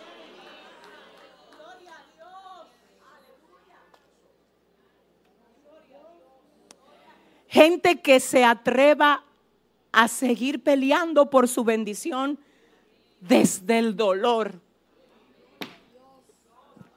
Desde el dolor. Y si le vamos a poner un tema a este mensaje, que el tema sea desde el dolor. Desde el dolor te cambiaron el nombre. Desde el dolor te desencajaron y tú seguiste luchando por lo que Dios te había dicho que era tuyo. Desde el dolor. Si hay alguien que puede aplaudir al Señor mejor. Dame un segundo.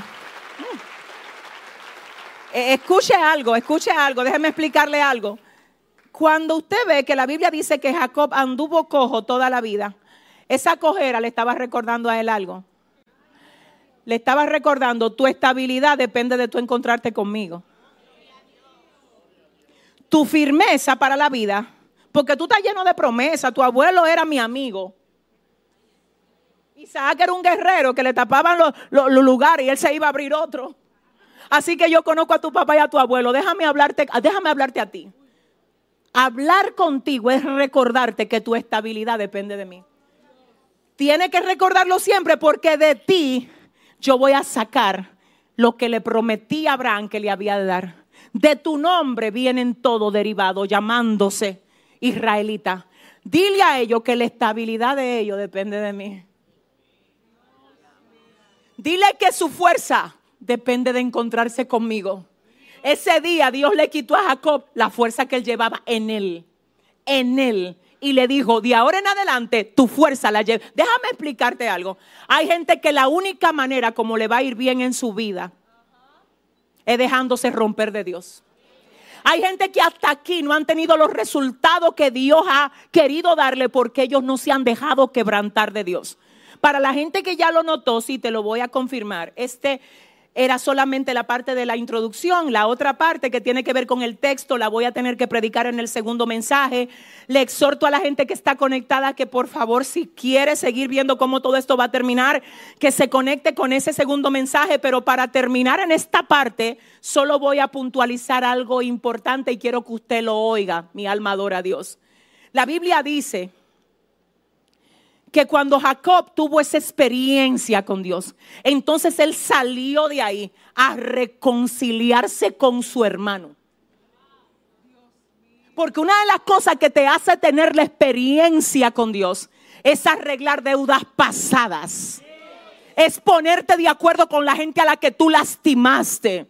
Es encontrarte con ellos con una actitud distinta a la que tenías cuando lo viste por la última vez. Ahora Jacob tiene una marca. Y de hecho, antes de salir de ese encuentro, le dice al ángel, ¿y tú cómo te llamas? Y dice la palabra que el ángel le dice, ¿por qué tú preguntas por mi nombre? Como si le dijera, tú y yo no somos iguales, Jacob. ¿Cómo te llamas tú? Porque si es como te llamas, yo me llamo Jacob. ¿Y tú cómo te llamas? Hay cosas que no entran en esa, en, en lo chévere. Vamos a ponerte claro, Jacob, tú y yo no somos iguales. Tú te tienes que mover hasta donde yo estoy.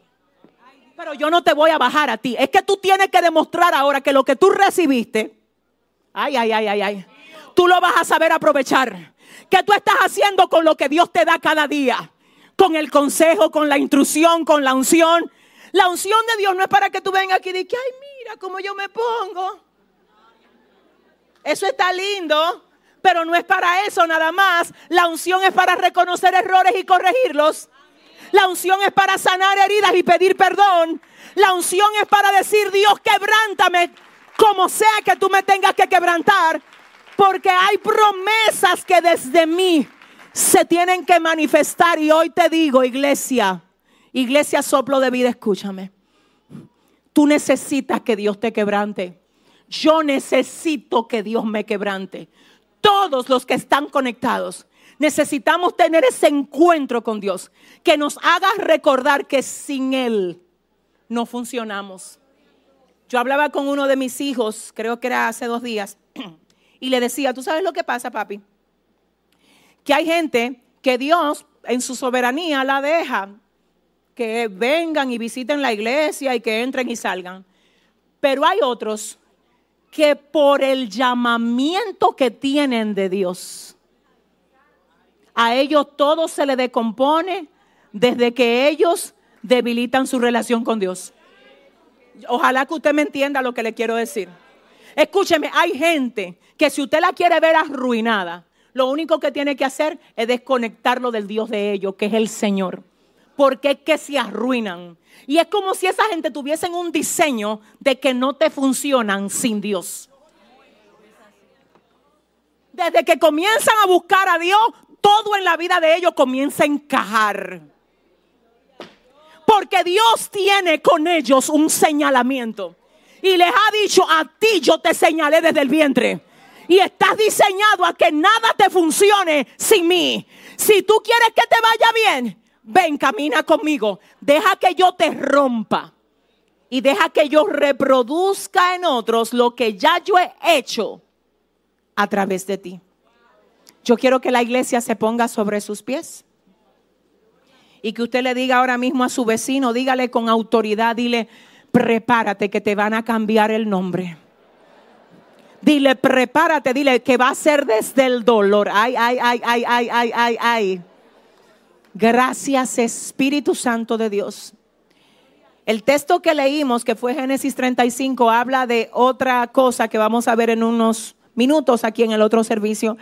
Pero quiero que usted sepa algo. Después que Jacob sale de ahí, de ese encuentro con Dios, lo que Dios hace con él más adelante es algo que usted no se puede perder. Así que escuche lo que va a seguir luego de esta palabra en algún momento durante su semana. Por ahora yo quiero que todo el que oyó esta palabra levante su mano, por favor, levante su mano. Espíritu Santo de Dios, gracias por hablarnos en este día.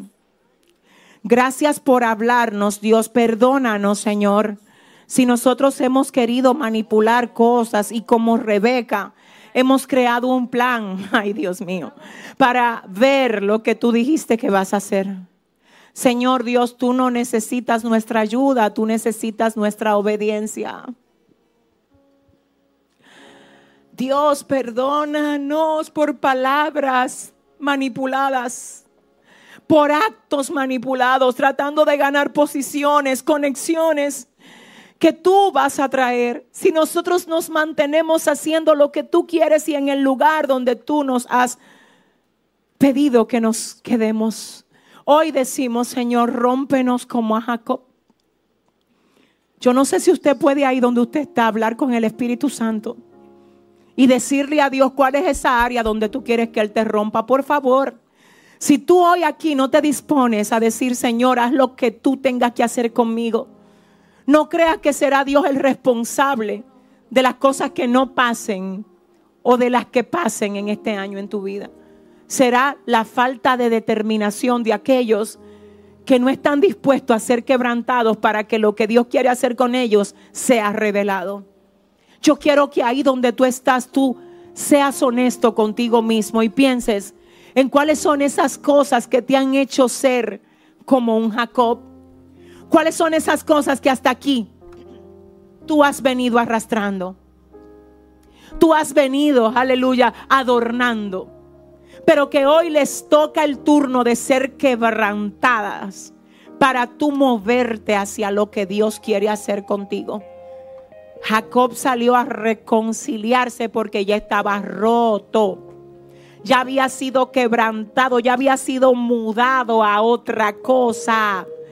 Y hay acciones que tú no las has podido enfrentar todavía. Le has huido a cosas que tienes que enfrentar. Escúchame, esta palabra es muy específica para alguien. Aquí hay gente que le ha huido a personas que tiene que verle la cara.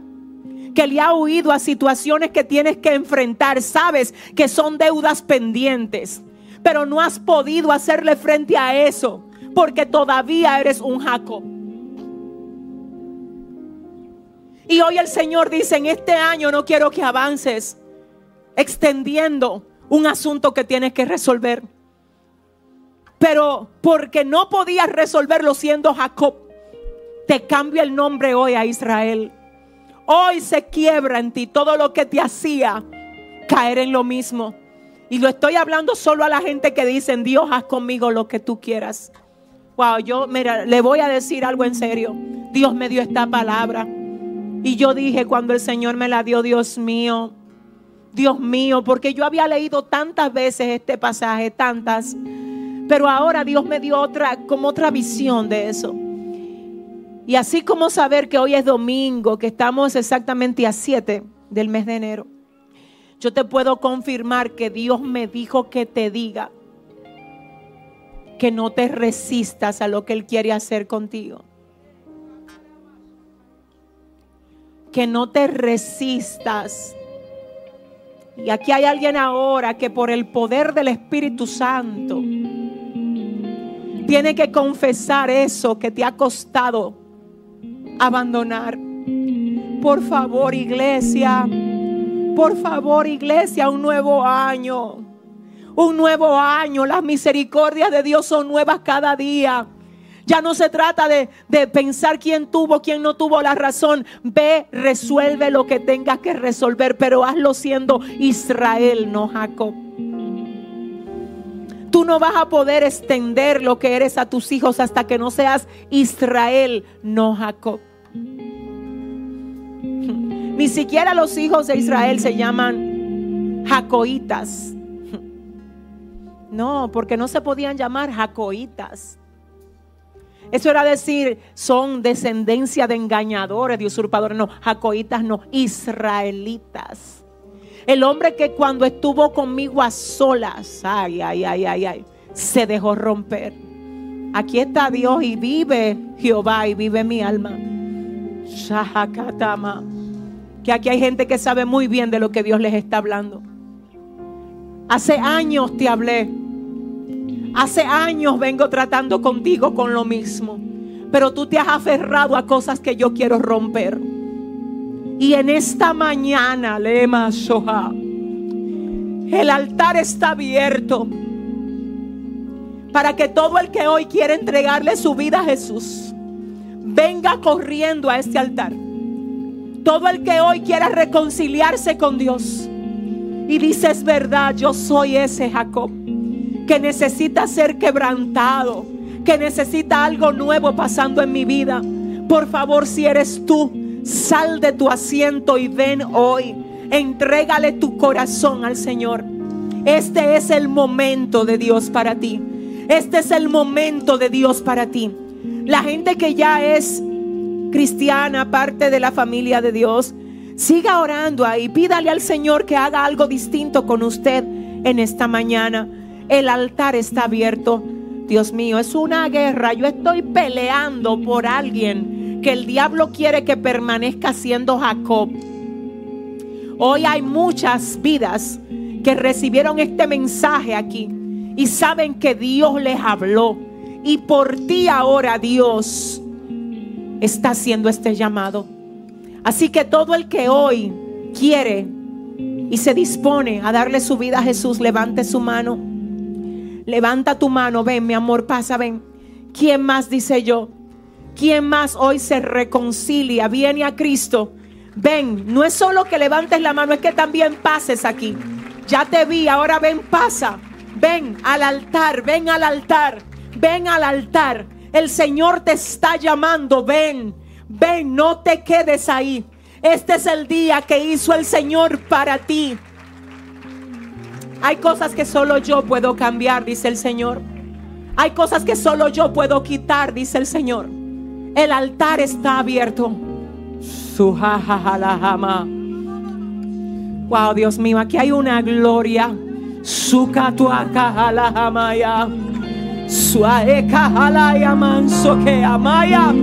Los intercesores orando con nosotros.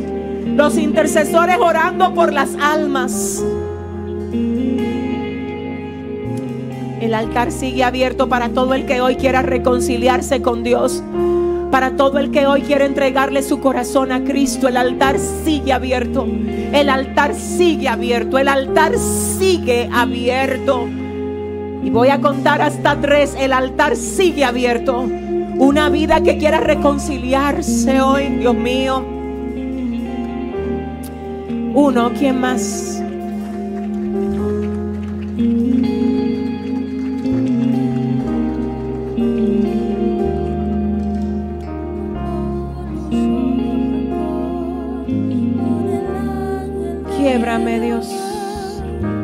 Quiebrame. Quiebrame y hazme distinto. Quiebrame y hazme distinto. No me dejes mover. No me dejes avanzar. Yo no quiero ser igual. Quiebrame y hazme distinto aunque me duela, aunque yo no quiera, quiebrame y hazme, hazme distinto. Ayúdame a vencerme a mí, Ayúdame a vencerme a mí. Ayúdame a vencerme a mí. No me dejes mover siendo el mismo. Yo no quiero ser el mismo, Dios. Quiebrame y hazme distinto. Ay, quiebrame y hazme distinto. Quiebrame, quiebrame, quiebrame y hazme distinto. Quiebrame y hazme distinto. Aunque no quiera, aunque me duela, aunque no lo entienda, Dios, quiebrame y hazme, quiebrame y hazme. Hay alguien está quedando quebrado aquí. Pelea tu bendición, pelea tu bendición, peleala, peleala, peleala. Quiebrame. Ay, ya te fallé mucho. Equivoqué mucho con lo mismo.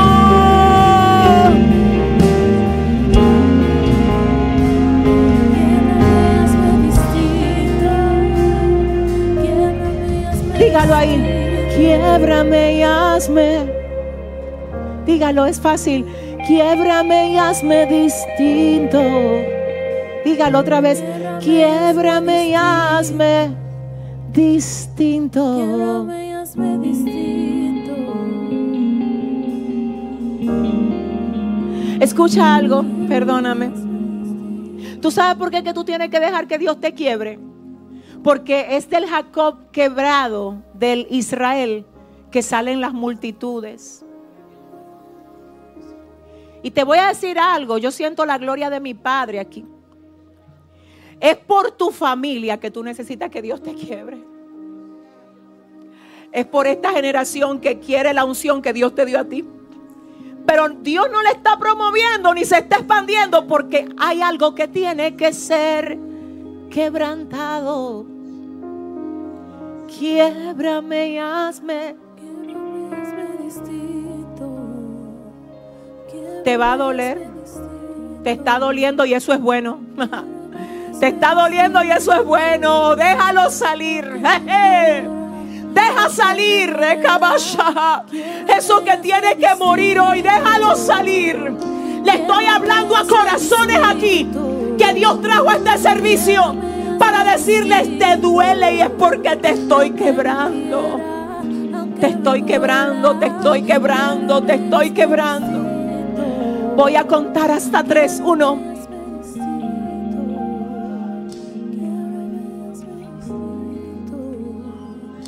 ¿Quién más pasa al altar y dice, necesito reconciliarme?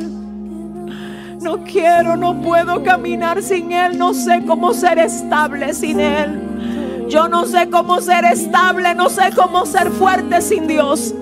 Oigo que dicen muchas veces, lucha, avanza, no te rindas, pero al final si todo eso no fluye desde el propósito de Dios y desde la compañía de Dios no tiene sentido. Es palabrería llena de positivismo y eso no es lo que necesitamos. Necesitamos un encuentro con el Dios que quebranta, con el Dios que saca de Jacob a Israel. Quiebrame. Quiebrame y hazme distinto. Me faltan tres personas en este altar, no sé dónde están. Cuento uno, ¿dónde estás? Sal de tu asiento, ven corriendo, ven. Me faltan tres. Me faltan tres. Me faltan tres. Ya no lo pienses más. Ya no lo extiendas más. Este es el día que hizo el Señor. Sal de donde estés. Entrégale tu vida a Cristo en esta mañana. No hay otra cosa más importante que esto. No la hay. No la hay. No la hay. Ese llamado es para ti. Ven, pasa. No importa las cadenas con las que tú vengas. Dios te hace libre hoy. Faltan tres personas en este altar. Y el Señor te está diciendo, sal de tu silla, que te traje hoy para hacerte libre. Sal, sal, sal, sal de donde estás. Tres. Tres. Tres. Tres. Estoy peleando por alguien aquí. Tres. Este es el momento de Dios para ti. Cuento uno. Cuento uno. ¿Dónde estás? Atención Marilyn, esa canción, quiebrame y hazme distinto. El Espíritu Santo me la acaba de dar para soplo worship. Vamos a escribirla, vamos a desarrollarla, vamos a hacerle los arreglos. Viene, mire, ay no, quiebrame y hazme distinto. Hay una unción aquí de rompimiento. Su catarreba, candaja. Dios mío, hay, alguien que es que se está rompiendo en la silla. Te está rompiendo. Jacob no quiere su cama jamás. Ese Jacob que tú arrastras desde niño. ¿Cree que se va a quedar igual en este año 2024? Dije, me faltan tres aquí. Es tu decisión si vienes o no. Pero que se sepa que Dios te trajo hoy para salvarte. Cuento uno, ¿dónde estás? Estás temblando ahí. Dios te tiene bajo un toque demasiado poderoso. El altar está abierto. Uno. Uno. Uno. Dos.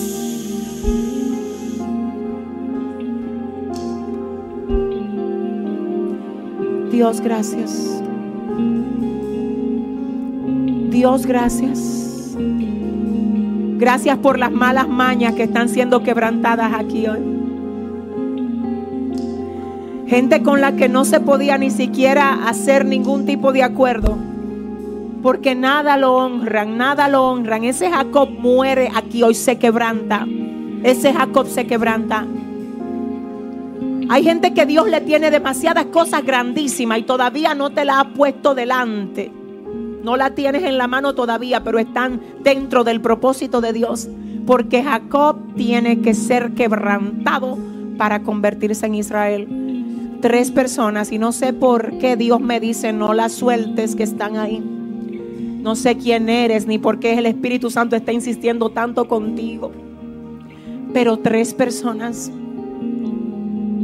¿Dónde estás? Cuento dos. Cuento dos. Cuento dos.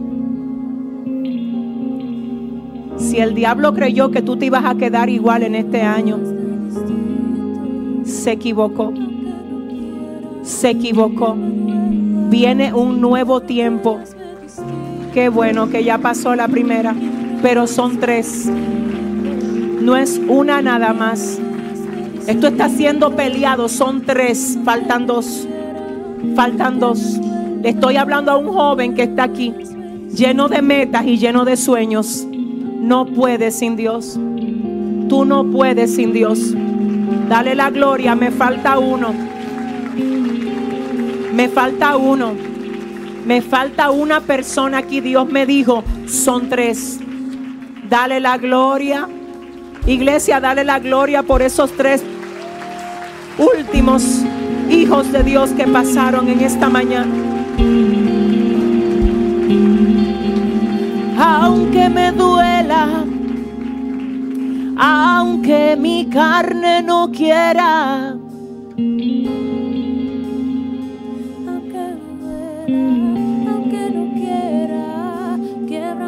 Quiebrame y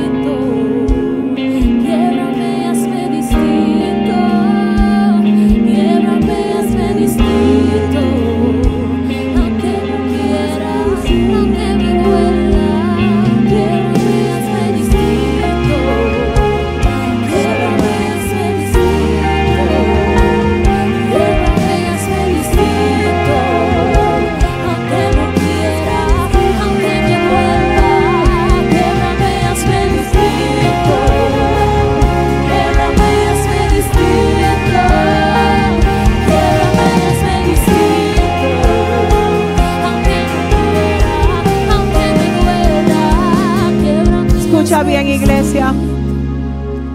Hay gente que está tratando de cambiar situaciones antes de que se les cambie la esencia. Jacob no fue a, que a ver a Esaú sin antes ser quebrantado. Tú sabes que hay gente que se pone a llamar y a tratar de resolver situaciones siendo Jacob y lo daña más. Luego de que él fue quebrantado, entonces Dios le dio la victoria con el humano. No trate de arreglar cosas en la carne ni en lo humano. Deja que Dios te quebrante primero. Que Él trate contigo primero y luego veasle el frente y tú vas a ver la victoria que Dios te va a dar. La gente que pasó en esta mañana, repita con nosotros esta oración, por favor, y el ministerio de intercesión pendiente para que me ayude a orar por ellos. Ustedes todos, por favor, repitan esta oración. Diga, Señor Jesús, en esta mañana reconozco que te necesito. Te pido perdón por mis pecados por mis ofensas. Y te pido que me quebrantes y me ayudes a hacer lo que tú quieres que yo sea. Diga, hazme libre de todo lo que me ata. Transfórmame para la gloria de tu nombre. Dígalo y prepárame para yo estar listo cuando yo parta contigo o cuando tú vengas por mí.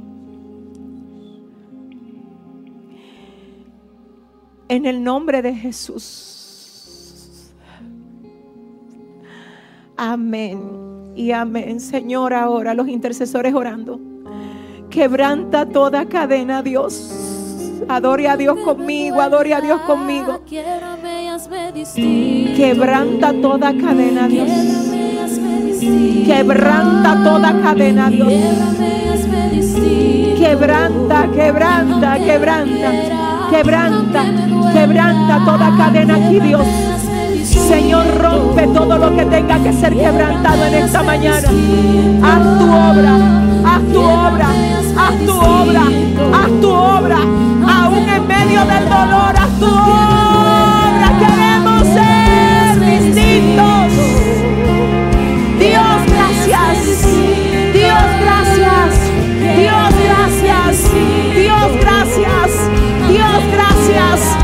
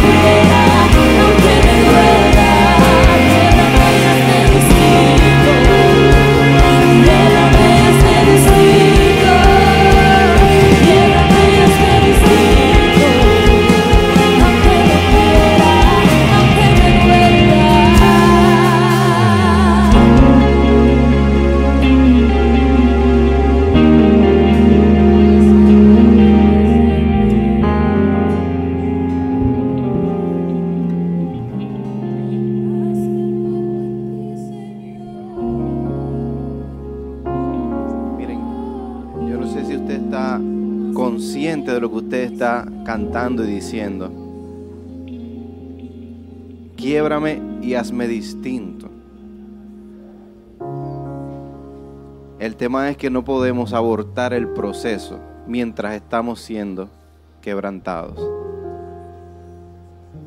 Porque somos muy dados a que cuando empieza el proceso del quebrantamiento no nos gusta. ¿Por qué? Porque nos están quebrando. Pero ese proceso es natural y hay que pasar por el proceso. El tema es que muchos de nosotros cuando Dios empieza a quebrarnos, decimos, ya, ya, ya, me duele.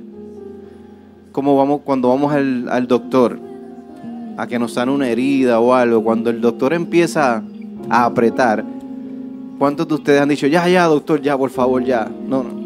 ¿Y qué hace el doctor? Dice, no, no, no, es que tengo que terminarlo para poder sanarte por completo. Y es lo mismo que hace Dios con nosotros. Vamos a dejar que sea Él el que nos quiebre completamente, no alguna parte nada más, sino completa, para completar la obra. ¿Cuántos pueden decir amén? Bien. Miren, quédese de pie que ya nos vamos. Me toca anunciar el, el mes de primicias y antes de que coloquen la imagen que van a colocar, quiero decirles algo. Quizás muchos de nosotros cuando escuchamos la palabra primicias o la palabra, ah, no, eso van a hablar de diezmo y de ofrenda eso, eso es parte de ese asunto. Pero aquí yo voy a hablar de algo más importante que eso. La primicia de tu vida con Dios. Eso es más importante que lo otro. Es que si tú no le das la primicia a Dios, tú no vas a poder dar lo otro. Y si tú no puedes darle la primicia de tu vida a Dios en cada cosa que tú hagas, ¿de qué te vale que tú ofrendes y dime, eso está bien, eso es parte, pero lo primero es que tu vida esté alineada con Dios. Entonces a veces queremos suplantar una cosa con la otra. ¿En qué sentido? Ah, no, yo diezmo, yo ofrendo, yo doy, primicia. Sí, no, pero no estamos hablando de esa primicia necesariamente. Estamos hablando de la primicia de tu vida, de tu vida, de todo lo que tú eres. Eso vale más que cualquier cosa que tú puedas traer. Porque cuando tú le das la primicia de tu vida a Dios, entonces tú sabes que lo que tienes fue Él que te lo dio. Entonces puedes disponer de lo que quieres dar y sembrar. Entonces, miren, mañana iniciamos, déjame irme por aquí, el mes de primicias. Entonces, si aplaudan ahí. Lo dividimos en tres semanas. La semana número uno, de lo que les estaba hablando ahora mismo, búsqueda de Dios en ayuno, oración y matutinos. La semana número dos, ganarnos un amigo, invitar a todos a los servicios, a un amigo, un vecino, un familiar. Y la semana número tres, entonces, compartir lo que tenemos con otros. Básicamente les resumí lo que les puse aquí. Número uno, que es lo que vamos a iniciar mañana. Búsqueda de Dios en ayuno, oración y matutino. Esa es tu primicia.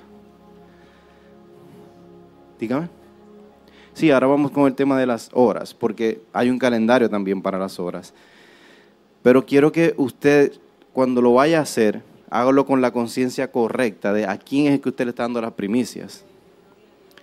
Algunos de nosotros, en algún momento de nuestras vidas, hemos caído en la trampa de darle nuestra primicia, o sea, nuestra primera parte de nuestro día, nuestro tiempo, a nuestro celular. Yo no voy a hacer esa pregunta porque eso sería otro mensaje, pero si yo le pregunto, ¿cuántos de los que están aquí, qué es lo primero que ustedes hacen cuando se levantan? Mucha gente lo primero que hace, no, yo agarro el celular. Entonces, técnicamente usted le dando la primicia a eso. Entonces, pero eso es otro tema. Eso lo vemos después. Entonces, miren, siete horas de oración durante todo el mes. Vamos a iniciar hoy a las 12 de la madrugada y vamos a tener bloques. Ahí ven que son siete horas, siete bloques. Usted escoge el bloque que usted le guste o usted pueda hacerlo. Obviamente, 12 de la madrugada, 3 de la mañana, 6, 9, 12, 13, el día que usted, el horario que usted escoja. ¿Ah? Sí, ahora vamos a escoger quiénes, porque también tenemos el ayuno de 6 a 6, que son los lunes, los miércoles y viernes. Entonces, ¿quiénes van a ayunar, eh, perdón, a orar hoy a las 12 de la madrugada? No se comprometa conmigo, señores, es con Dios.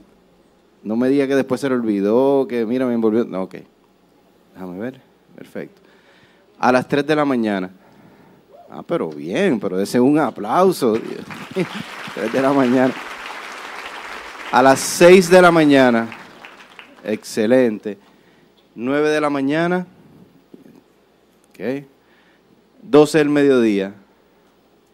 Te puedes repetir los horarios, no hay problema. 3 de la tarde. Perfecto. Y 6 de la tarde. Excelente. Desen un aplauso. Ustedes. Este calendario usted lo puede encontrar en la aplicación de la iglesia. Usted va ahí y va a estar todo el calendario. Comuníquese con su líder directo también para, si usted se quiere involucrar en cualquier actividad que vamos a tener en esa dirección, ellos le dan la información. Levante su mano, que vamos a hacer despedido. Padre, gracias por este día, gracias por esta palabra, gracias porque sabemos que siempre llega a tiempo, Dios mío. Permite que esta palabra venga a dar fruto en nuestro corazón, Dios mío. Quiebra todo aquello que está dentro de nosotros, mi Dios, que nos impide poder ver la manifestación completa de tu favor y tu gracia sobre nuestras vidas, Dios mío. Ayúdanos a identificar todo aquello que está siendo piedra de tropiezo, Dios mío, para que tú puedas manifestarte de una manera sobrenatural en nuestra vida, mi Dios. Ayúdanos, Padre. Límpianos. Sé tú con nosotros, Padre. Sé tú con nosotros en cada estación de nuestra vida, mi Dios. Mira este pueblo, mi Dios, que empieza, Dios mío, esta semana, esta semana de primicias, mi Dios. Ayúdalos, guíalos, Padre. Sé tú con ellos. Ayúdalos a que puedan tomar buenas decisiones, Dios mío, en este año que apenas inicia, Dios mío. Que todo lo que hagan, Padre, que todo lo que emprendan, que todo lo que decidan hacer esté alineado con tu propósito para la vida de ellos, mi Dios. No queremos hacer nada que no provenga de ti, mi Dios. Gracias por este pueblo, mi Dios. Cúbrelo, guárdalo mientras salimos de este lugar, pero nunca, nunca de tu presencia. Cúbrelos en su camino hacia sus hogares, hacia sus destinos. Y de antemano, Padre, gracias por lo que tú vas a hacer en la vida de cada uno de ellos en esta semana, mi Dios. En el nombre de Jesús, amén y amén. Bendiciones, soplo.